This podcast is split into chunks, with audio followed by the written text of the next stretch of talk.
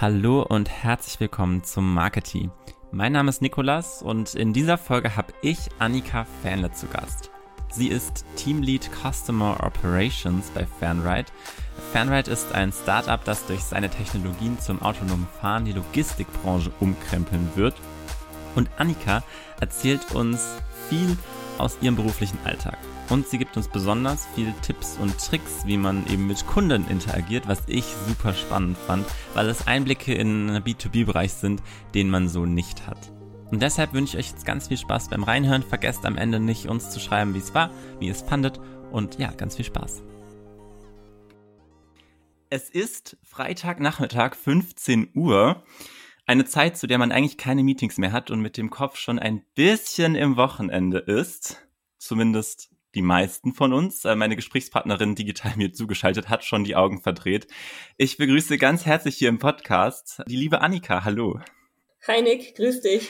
Du hast gerade die Augen verdreht. Bin ich nicht dein letzter Termin für heute? Äh, nee, du bist tatsächlich mein letzter Termin, aber ich stehe aber auch schon mit meinem als einem halben Fuß im Wochenende, ehrlich ah, gesagt. Okay. Kann man sich auch mal gönnen. Ja. Ich finde es immer ganz cool, wenn sich Gäste im Podcast selber vorstellen. Deswegen wollte ich einmal fragen, Wer bist du? Was machst du? Was möchtest du uns zu dir erzählen? Ja, super gerne. Also erstmal vielen, vielen Dank für die Einladung. Ich freue mich echt riesig, heute hier dabei zu sein im Podcast. Kurz zu mir, ich bin die Annika, Annika Fanle und leite das Customer Operations Team bei Fanride. Ich glaube, zu Fanride werde ich gleich auch eh noch ein bisschen was erzählen. Aber ganz grundsätzlich bin ich bei uns fürs Key Account Management, Customer Success und Projektmanagement verantwortlich und bin schon relativ lang dabei. Ich habe vor knapp zweieinhalb Jahren da als erste Mitarbeiterin angefangen war damals vor allen Dingen für ähm, Product Market Fit und allgemein Go-to-Market Strategie verantwortlich, aber auch sonst so als einzige Mitarbeiterin äh, neben dem CEO im Business Development irgendwie an allen Ecken und Enden Marketing, Human Resources, Finance und so weiter dabei. Zum Hintergrund, ich bin ja halb BWLerin, halb Wirtschaftsinformatikerin. Ich habe erst Bachelor an der Uni Mannheim gemacht und bin dann an die TUM nach München gewechselt und habe dort einen Wirtschaftsinformatik-Master gemacht und Entrepreneurship und bin da relativ schnell so in Richtung Startups gekommen und habe auch schon während des Studiums relativ viel immer so Deep Tech-Startups an dieser Schnittstelle zwischen Technologie und Business Development gearbeitet. Und dann dazu Fanride auch gekommen. Genau, und dann nach dem Master vor zweieinhalb Jahren bei Fanride angefangen. Möchtest du uns zu Fanride dann auch noch ein bisschen was erzählen? Was macht ihr genau? Das ist ja vielleicht auch nicht ganz so einfach zu verstehen. Also ich habe mich natürlich da ein bisschen reingelesen, aber wenn man das so zum ersten Mal hört und sieht, dann klingt es etwas komplizierter. Aber ich glaube, du kannst es uns ganz simpel erklären, oder? Genau, ja, also äh, super gerne. Letzten Endes, was Fanride macht, ist, wir ermöglichen eine autonome und nachhaltige Logistik. Und zwar, indem wir die menschlichen Fähigkeiten von Remote-Fahrern, ähm, die heißen uns Teleoperatoren, über eine automatisierte Logistikplattform LKWs steuern lassen. Wir arbeiten da zusammen mit großen Logistikunternehmen, wie zum Beispiel die VW Konzernlogistik oder DB Schenker, die das Ziel haben, ihre Logistikprozesse zu automatisieren und nachhaltiger zu machen. Ist jetzt alles relativ groß und sperrig. Ganz konkret sieht das im Moment so aus, dass ähm, du hast doch bestimmt früher Spielzeugautos gehabt. Ja. So zum Fernsteuern, Kann man, ne? Ja, auf jeden Fall. Genau. Und äh, letzten Endes machen wir genau das, nur dass es kein Spielzeugauto ist, sondern 40 Tonner. Also ein ganz kleiner Wagen. Ein winzig kleiner Wagen. Aktuell, also in unserem ja, ersten Use Case sieht das Ganze so aus, dass wir unser Fern Center in München haben, wo unsere Teleoperatoren an einem sogenannten Operator Desk sitzen und einen großen, echten, richtigen LKW fernsteuern über das Mobilfunknetz. Also wir gehen da über LTE, 4G, 5G geht auch und in Echtzeit die Trucks fernsteuern, die über hunderte Kilometer entfernt sind. Ach, krass.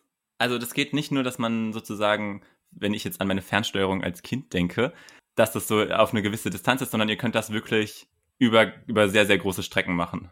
Ja, ganz genau. Also wir sind gerade auf dem Dampfer, dass wir sagen, halt eine europäische Lösung für Europa. Äh, hat auch Datenschutzgründe natürlich, mhm. aber wir können über Ländergrenzen hinweg in Echtzeit unsere Fahrzeuge teleoperieren. Wow, okay, das ist ja schon eine krasse Lösung. Und du meintest ja auch, dass du jetzt seit zwei Jahren mit dabei bist und am Anfang auch viel so mit Product Market Fit, äh, Business Development beschäftigt warst. Wie kommt man denn auf so, ein, auf so eine Idee? Wie, wie habt ihr da angefangen? ja, ähm, das, ist eine, das ist eine extrem gute Frage. Und zwar, wenn du ansonsten im Bereich Unternehmensgründung bist, dann hast du ganz oft einen sogenannten Market Pull. Mhm. Das heißt, du hast einen Haufen schlauer Köpfe, die sagen, wir wollen Unternehmen gründen.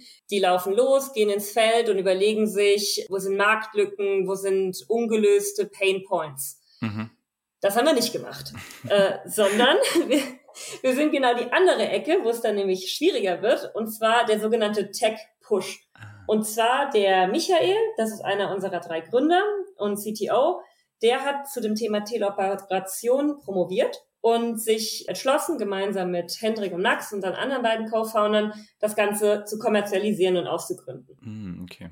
Das ist dann sogenannter Technologietransfer, was in München relativ häufig passiert, weil wir ja die äh, mit der TU eine sehr starke, sowohl unternehmerisch als aber auch forschungsstarke Uni haben. Das Problem bei diesen Tech-Push-Gründungen ist oft, dass die Leute, dass äh, da oft ein Haufen äh, sehr ingenieursverliebter Ingenieure ist, die gerne basteln und diesen ganzen Business-Kram irgendwie blöd finden und der vernachlässigt wird. Und erst nach so ein, zwei Jahren, wenn man sich von Finanzierung zu Finanzierung gehangelt hat, ist erstmal die Frage so, oh hoppla, was ist eigentlich unser Markt? Und das haben wir bei Fanride von Anfang an anders gemacht. Ja. Als ich damals angefangen habe, war für uns klar, okay, wir haben jetzt Seed-Finanzierung äh, abgeschlossen, geraced und in ein, zwei Monaten fangen unsere ersten Entwickler an und wir müssen jetzt einen Markt finden für diese Technologie. Mhm wir waren damals ein relativ starkes Business Development Team, also der, der CEO, ich und noch zwei, zwei weitere Kollegen, die noch in der Uni waren und haben uns dann quasi von morgens bis abends nur daran gesetzt, um zu gucken, wo ist der Markt für diese Technologie, die wir haben. Wir haben da ganz klassisch eigentlich mit Design Thinking gearbeitet und Need Finding äh, Methoden äh, betrieben, mhm. weil der Vor- und Nachteil ist, unsere Technologie ist eigentlich komplett fahrzeugagnostisch. Das heißt, wir können alles teleoperieren, was sich bewegt. Ob das jetzt ein Flugzeug ist, würde ich jetzt nicht machen, aber theoretisch aber es würde gehen. Man, es würde gehen. Genau, also ob jetzt Flugzeug, Drohne, Bagger, Schiff, haben wir uns alles angeschaut. Mhm. Aber wir wollten halt von Anfang an in den Markt gehen oder ein Produkt entwickeln, wo wir einen Mehrwert für, für Kunden kreieren. Okay. Und das ist, glaube ich, eine ganz coole Sache, die wir anders gemacht haben als viele andere Deep Tech-Unternehmen, dass wir sofort die Kundencases gesucht haben. Und dann war es letzten Endes eigentlich so, dass die Leute, die am lautesten gebrüllt haben, waren die Logistiker weil wir da mit Teleoperation, also mit dieser Entkoppelung vom Lkw-Fahrer und dem Führerhaus heute schon massive Probleme der Logistiker lösen können. Mhm. Das ist halt auf der einen Seite der Fahrermangel, ist auf der anderen Seite eine relativ niedrige Produktivität, einfach weil ein Fahrer ist ein physischer Mensch, der halt an sein ähm, Fahrzeug gekoppelt ist und wenn der Mann oder die Frau Pause machen müssen, dann steht das Fahrzeug, dann ist es nicht mehr produktiv. Ja. Und auf, die, auf dem letzten Punkt ist dieses ganze Thema Nachhaltigkeit, Emissionen, was halt auch immer wichtiger wird. Krass, okay, das heißt, ihr habt praktisch euch angeschaut, wo ist das Problem oder die Probleme und die Logistikbranche hatte die hatte sozusagen die größten Probleme, die ihr damit lösen könnt. Kann man das so sagen? Genau, ganz genau. Also ich habe, glaube ich, angefangen und gleich am dritten Tag war von morgens bis abends Calls mit allen möglichen Industrien und Leuten. Also es hat wahnsinnig viel Spaß gemacht. Dann einfach immer wieder gefragt, wo sind eure Probleme, was sind die größten Pain Points und dann zu gucken, wie kann unsere Technologie da helfen. Sehr cool. Und dann hast du praktisch das dann auch erstmal noch weitergemacht oder wie, wie ging es dann für dich weiter bei Fanride bis dann zu deiner aktuellen Position?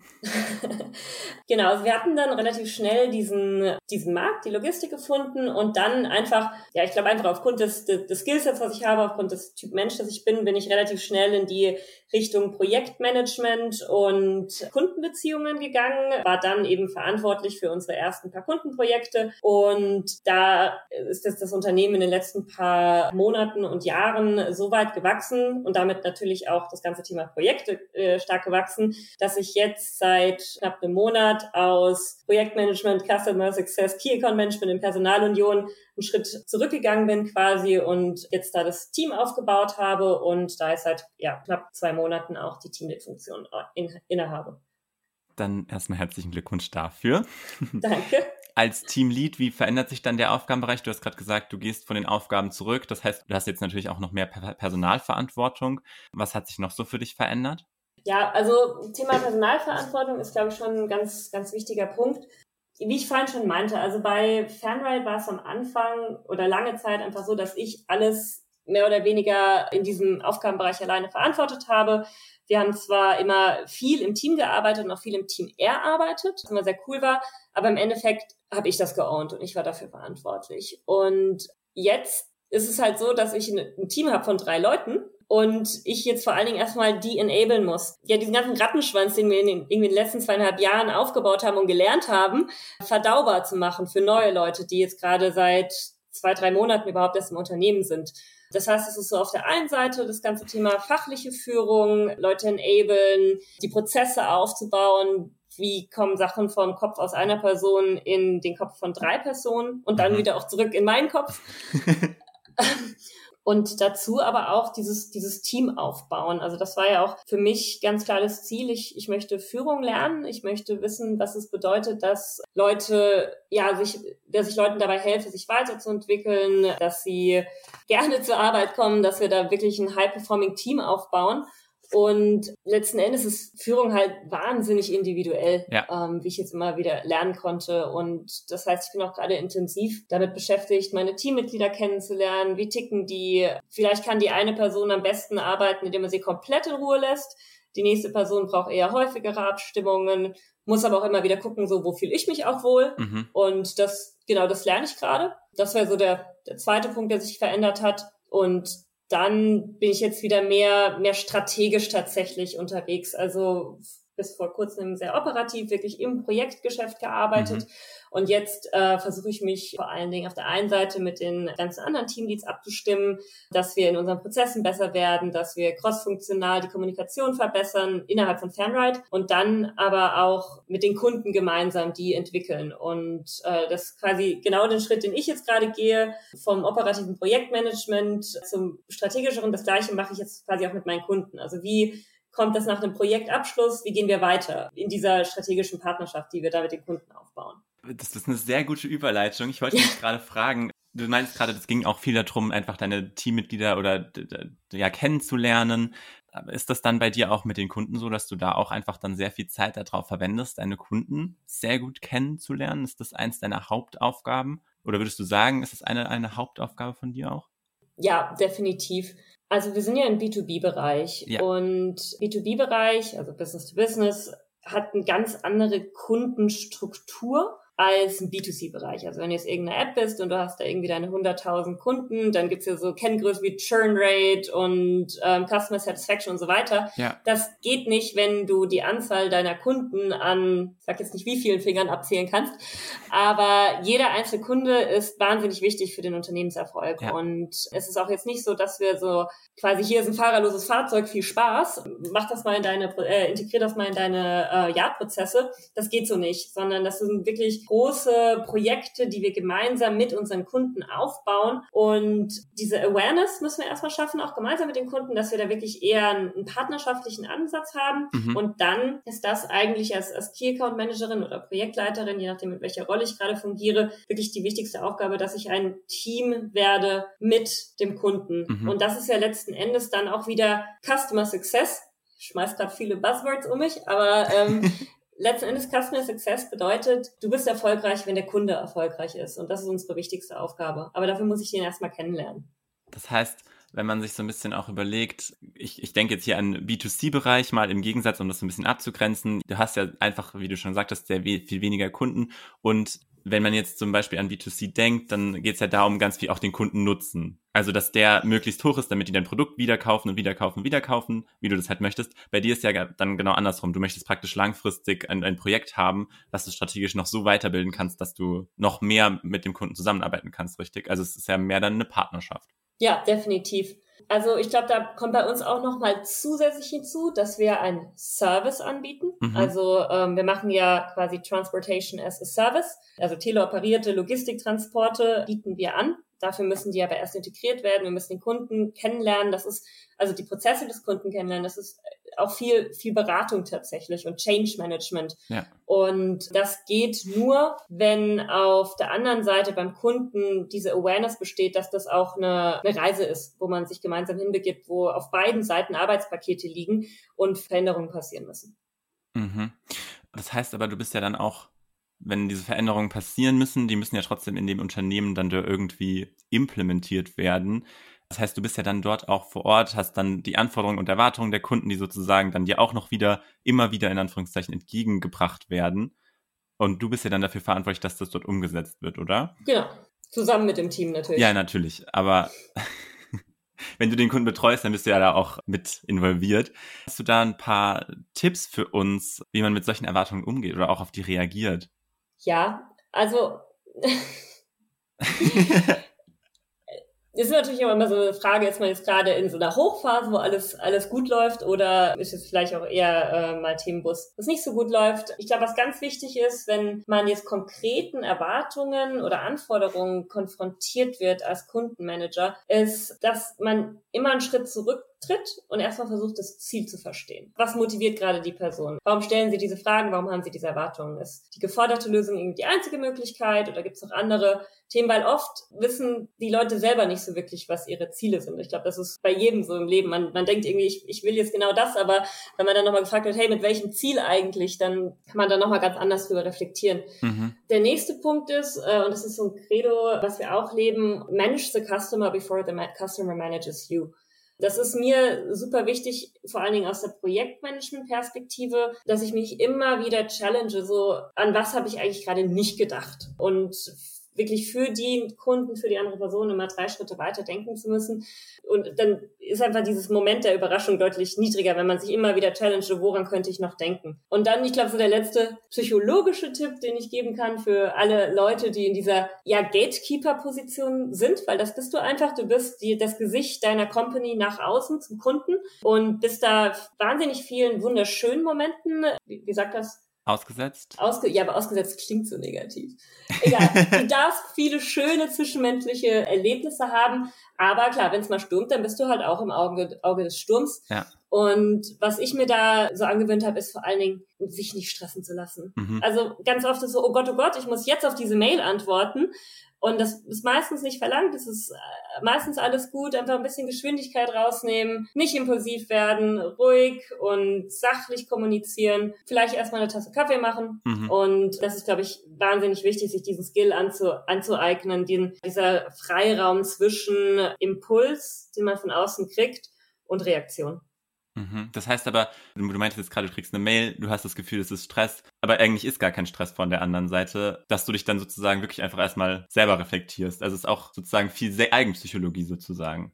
Ja, definitiv. Also Selbstführung ist da ein super wichtiger Punkt, eben weil man wieder dieses Gesicht nach außen ist. Und Perception is Reality. Und die mhm. Kunden, die nehmen dich, dich, oder in dem Fall jetzt mich, als Fanride wahr. Okay.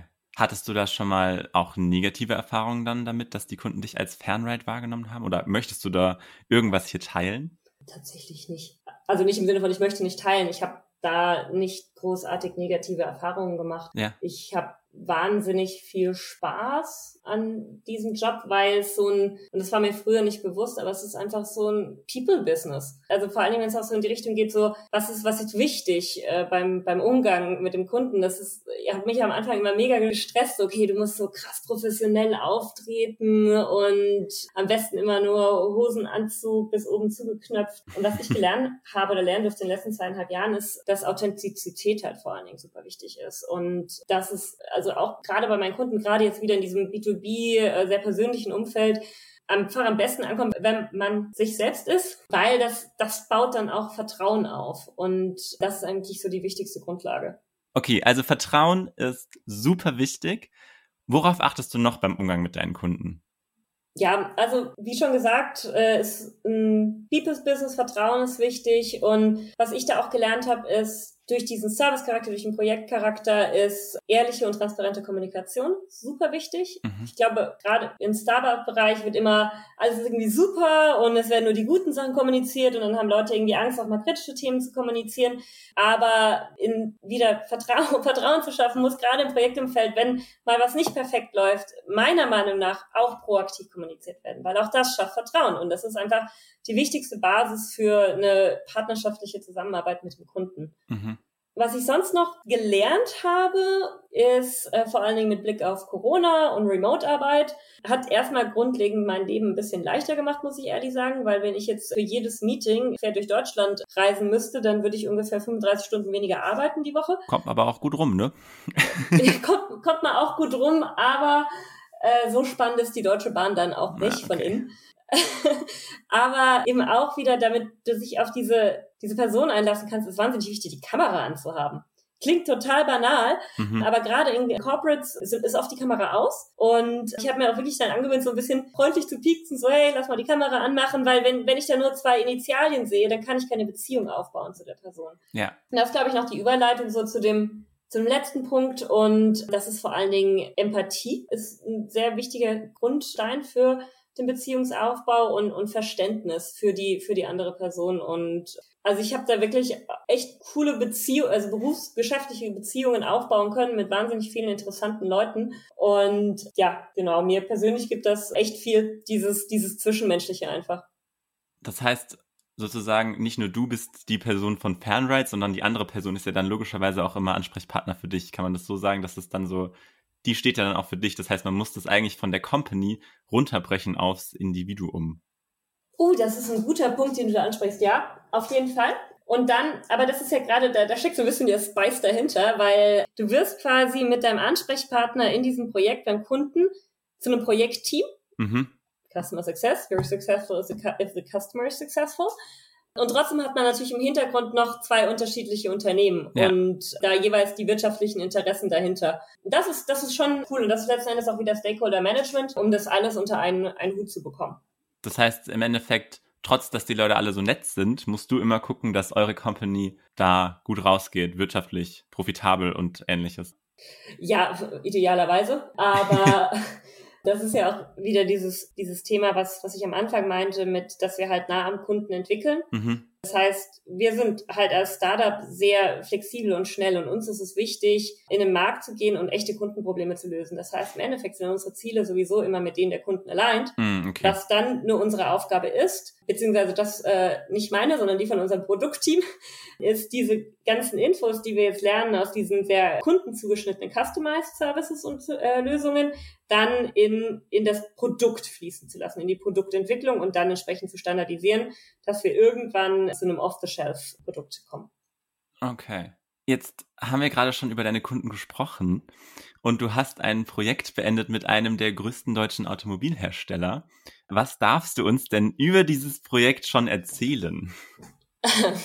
Genau, haben wir. Das ist ja auch öffentlich kommuniziert. Wir haben mit Volkswagen, das ist tatsächlich der größte Automobilhersteller der Welt, oh. ein Projekt gemacht im, ja, im Bereich äh, automatisierte Logistik, wo wir einen äh, ferngesteuerten LKW in die internen Transport, einen ferngesteuerten E-LKW in die internen Transporte von deren Stammwerk in Wolfsburg integriert haben. Das heißt, du kannst es quasi so vorstellen, wie ich vorhin erklärt habe, wir haben unsere Teleoperatoren, die sitzen in unserem Teleoperation Center in München mhm. und es fährt jetzt täglich auf dem internen Transportnetzwerk in Wolfsburg ein voll elektrischer, ferngesteuerter LKW von Fanride.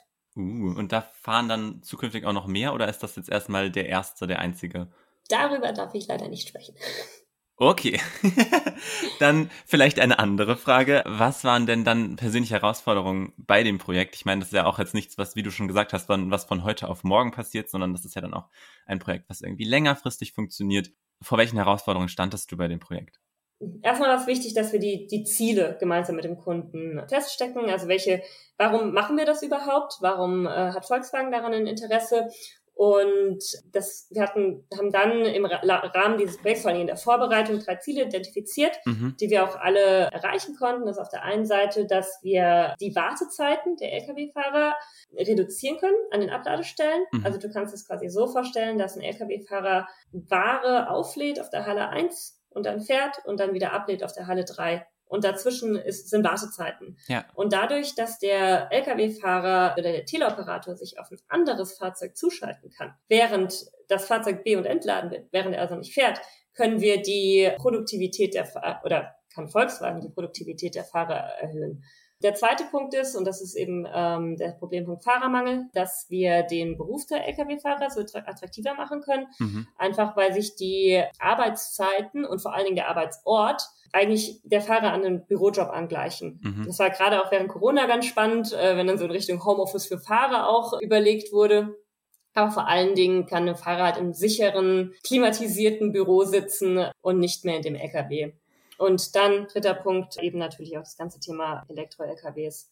Das war so dieses Thema Ziel identifizieren und dann da auf diese auch hinarbeiten. Und dann andere Herausforderungen waren letzten Endes bei dem Projekt wie bei allen anderen auch. Vor allen Dingen, wenn man mit einem Konzern zusammenarbeitet, muss man erstmal diese neue Company kennenlernen, also diesen Kunden kennenlernen. Wer sind die Stakeholder? Wer muss abgeholt werden? Was sind die Abläufe? Was sind vielleicht auch ungeschriebene Regeln in diesem Unternehmen? Mhm das ist alles ganz spannend, wenn man von außen da neu dazukommt und, und da halt gar keinen Einblick hat.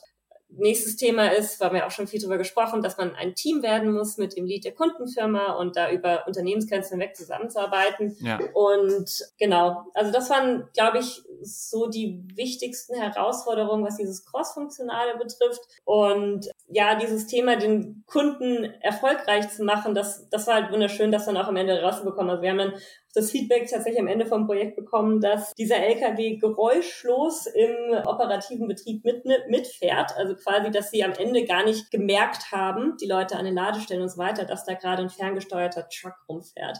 Das, das fand ich schon, das fand ich schon richtig krass in dem Moment, weil ich meine, das ist irgendwie das größte Werk der Welt, relativ komplexer Einsatzort. Und dann Gibt es aber noch so interne Herausforderungen, die wir auch hatten. Und das ist vor allen Dingen auch dem geschuldet, das war jetzt eines unserer ersten Kundenprojekte. Wir sind ja Starter, wir sind zweieinhalb Jahre alt. Ja. Das heißt, wir hatten schon einige Erfahrungen mit Kundenprojekten, aber in, in der Größe mhm. mussten wir erstmal unsere, unsere internen Prozesse weiterentwickeln, auf diesen Kunden auch customizen. Als wir angefangen haben mit dem Projekt, waren wir 20 Leute. Heute sind wir weit über 70. Mhm. Und das hat sich da alles mit weiterentwickelt, die ganze Company. Und dieses Thema Prozesse aufsetzen, testen, iterieren, besser werden, das ist, finde ich, auch eines der Sachen, die einfach sehr viel Spaß machen, an einem, in einem Early-Stage-Startup zu arbeiten, weil man halt mhm. wirklich so viel auch selbst mitgestalten kann und es diesen Raum auch gibt zu lernen und zu und Fehler zu machen und und dir keiner sagt, naja, haben wir immer schon so gemacht, sondern so, okay, let's test it und ja, am Ende äh, kommst du dann kommst du dann halt dabei raus, wo wir jetzt waren, wo wir jetzt rausgekommen sind. Aber um nochmal ganz kurz eine Schleife zu bilden, trotzdem das dann, wenn zum Beispiel was beim Testet dann nicht mehr so funktioniert, das auch zu kommunizieren, um das Vertrauen weiter zu haben, oder? Also das muss ja dann schon mitgedacht werden. Das ist ja dann wahrscheinlich auch mit deiner Aufgabe da zu gucken. Ja, definitiv. Also auch hier wieder sowohl intern als auch extern. Mhm. Ich rede gerade so ein bisschen aus der Perspektive der Projektmanagerin auch. Mhm. Und das ist super wichtig, Sachen einen Raum zu geben, äh, um erstmal zu gucken, was funktioniert, weil oft das musste ich auch lernen, brauchen Dinge auch ein bisschen Zeit. Dann rüttelt sich das und ich bin so vom Typ, ich, ich merke dann relativ schnell, äh, der knirscht's mhm. und muss mir dann auch selber so ein bisschen auf die Finger hauen und sagen, okay, wir, wir warten jetzt erstmal ab, dass, dass Sachen die Zeit haben, sich zu entwickeln. Okay. Und dann, wenn man merkt, okay, das hat gut funktioniert, dann behalten wir es und wenn nicht, dann, dass man sich zusammen sagt, das hat funktioniert, das nicht und dann wird iteriert und besser gemacht. Okay. Vielleicht darfst du darüber auch nicht sprechen. Ich frage trotzdem, weil ich, weil ich dieses Thema Vertrauensaufbau so super spannend finde, gerade am Anfang, wenn du an das Projekt denkst. Kannst du darunter brechen auf so ein oder zwei Sachen, die du bewusst gemacht hast, um noch ein größeres Vertrauen dann zu dem, zum Lied vom, von, in dem Fall VW, aufzubauen? Mm, ich glaube, ich glaube, ich habe dir die, die beiden wichtigsten Sachen tatsächlich schon gesagt und das ist einfach, sei authentisch, hm. sei du selbst und bleib dir auch selber treu. Ich glaube, das habe ich noch nicht, das ist noch nicht gesagt, das ist was Neues. Nee, also für mich ist einfach super wichtig, so ja, ich bin ja, ich vertrete Fanride und ich stehe auch voll hinter diesem Unternehmen, aber ich bin vor allen Dingen auch Annika mhm. und ich habe meine Prinzipien und Werte mhm. und dass man sich nicht verbiegt. Okay. Und in diesem Rahmen bleibt. Und das ist, glaube ich, das Wichtigste. Und nicht nur im Business-Kontext, sondern, glaube ich, überall im Leben, dass Leute dir einfach vertrauen. Ja, das ist äh, wahrscheinlich wirklich was, was wir uns alle noch ein bisschen mehr zu Herzen nehmen können. Sehr gut gesagt. Jetzt habe ich noch eine abschließende Frage für dich. Ähm, du hattest nämlich in unserem Vorgespräch auch erzählt, dass deine Branche eher männerdominiert ist. Das heißt, du warst oft die einzige Frau am Tisch. Ähm, was würdest du denn jedem, aber natürlich auch insbesondere Frauen raten, die überlegen, in die Branche einzusteigen? Äh, ja, das ist wahr. Ich finde mich sehr oft in Calls mit irgendwie zehn Leuten und ich bin die einzige Frau. Ich glaube, da muss man nochmal so einen Schritt zurückgehen, weil du meinst, es ist diese Branche. Und ich glaube, da fängt es auch an, weil es ist Deep Tech, also wirklich tiefstes Engineering, es ist Startup und es ist Logistik. Mhm. Und das sind alles drei nicht die, ja, nicht die Branchen, die irgendwie von Frauenquoten äh, dominiert werden. Ich persönlich komme ja eher aus dem Startup-Bereich und da erlebe ich äh, leider oft, dass auch wirklich wahnsinnig talentierte Frauen es sich nicht zutrauen und äh, sagen, na ja, wenn ich eher in Richtung Corporate gehe, dann, dann habe ich irgendwie äh, feste Strukturen, klare Führungsebenen und Mentoren, die mir irgendwie zeigen, äh, wie es geht und ich mache dann da keine Fehler. Und äh, das finde ich total schade, weil dadurch uns so ein wichtiger, ja, wichtiger Teil der Gesellschaft irgendwie im Entrepreneurship-Bereich fehlt. Und äh, deswegen, das klingt jetzt total plakativ, aber ich würde wirklich jeder Frau, die irgendwie in die Richtung denkt, aber vor allen Dingen auch in Richtung Gründen geht, in Richtung Gründen denkt oder einfach nur mal ein technisches Studiengang zu starten. Ich meine, ich bin nicht besser, ich habe BWL studiert damals und bin dann erst später zur Informatik gekommen, ist so, trau dich einfach, weil selbst wenn du es jetzt noch nicht kannst, wenn du es ausprobierst, wirst du es halt lernen. Und es gibt wenig Orte auf der Welt, wo man so schnell so viel Verantwortung übernehmen kann, wie im Early Stage Startup und so viele Möglichkeiten hat, sich selber auszuprobieren, mhm. weil du bist in diesem wahnsinnigen Lernumfeld und das ganze Unternehmen muss erstmal lernen, wie es funktioniert und keiner steht da und versucht dir irgendwie deine eigene Lösung aufzudrücken. Ja. Und wir haben da, also wie gesagt, auch als wir angefangen haben mit Arbeiten, waren es drei, drei männliche Gründer und ich und dann kamen noch drei männliche Ingenieure dazu. Aber wir haben da mittlerweile, finde ich, auch bei Fanride echt eine richtig coole Kultur aufgebaut und haben wirklich viele Frauen auch in, in Führungspositionen mittlerweile bei mir im Team. Vier Leute, drei Frauen. Bin ich auch sehr stolz drauf. Genau, also letzten Endes ist es dann auch eine Frage der Kultur und vor allen Dingen der jeder Person selber das mitzutreiben. Und äh, wir suchen natürlich auch noch äh, viele Frauen, wenn ich mal hier so eine kleine, kleine Schleichwerbung noch reinschmeißen äh, darf. Immer. nee, also äh, wir wollen da nicht nur Frauen, sondern allgemein natürlich viele talentierte Leute sind wir immer am Suchen. Ich meine, die Hörerschaft hier ist wahrscheinlich vor allen Dingen im Studium noch oder, oder gegen Ende des Studiums. Ja. Und ja, also von daher schaut auch gerne mal vorbei, egal wer ihr seid. Ja, wir verlinken das auf jeden Fall auch in den Show Notes. Das heißt, schaut auf jeden Fall rein. Und Annika, ich bin tatsächlich sehr glücklich. Ich habe einen viel besseren Einblick bei dir nochmal reinbekommen und ich muss sagen, ich finde, die Learnings, die du uns jetzt mitgegeben hast, die sind wahrscheinlich in deinem Job super relevant, aber auch für uns alle. Äh, gerade das mit dem authentisch sein, mit dem Vertrauen aufbauen. Deswegen bedanke ich mich sehr, sehr herzlich bei dir, dass du dir Zeit genommen hast für diese Folge. Und ja, wünsche dir jetzt noch einen sehr schönen Feierabend. Das ist ja jetzt Freitag, Ende des Tages praktisch. Und ja, genieß dein Wochenende. Ja, vielen Dank auch nochmal für die Einladung. Hat wahnsinnig viel Spaß gemacht. Tschüss. Servus. So, das war unsere Folge. Wir hoffen wie immer, dass etwas Spannendes für euch dabei war und dass die eine oder andere Perspektive sich vielleicht für euch noch geöffnet hat. Ich persönlich fand super spannend, was Annika so erzählt hat und super inspirierend auch und habe mir jetzt auch vorgenommen, das ein oder andere in meinen Alltag mit zu übernehmen, auch wenn ich keine B2B-Kunden betreue äh, und hoffe, dass ihr das natürlich auch so interessant fandet wie ich. Wenn ihr noch mehr von uns hören wollt, dann könnt ihr gerne einmal die anderen Folgen euch anhören. Wenn ihr nicht so viel Zeit habt, dann empfehle ich euch die Snacks. Die gehen eigentlich nie länger als 10 Minuten und sind perfekt für die Bahn, für den Bus, ähm, mal für zwischendurch schnell snackable Content. Ansonsten freuen wir uns, wenn ihr uns Feedback über Social Media da lasst. Äh, teilt diese Folge gerne mit eurem Freundeskreis, helft uns beim Wachstum dieses Projekts und dann freue ich mich, wenn ihr das nächste Mal wieder einschaltet. Bis dahin.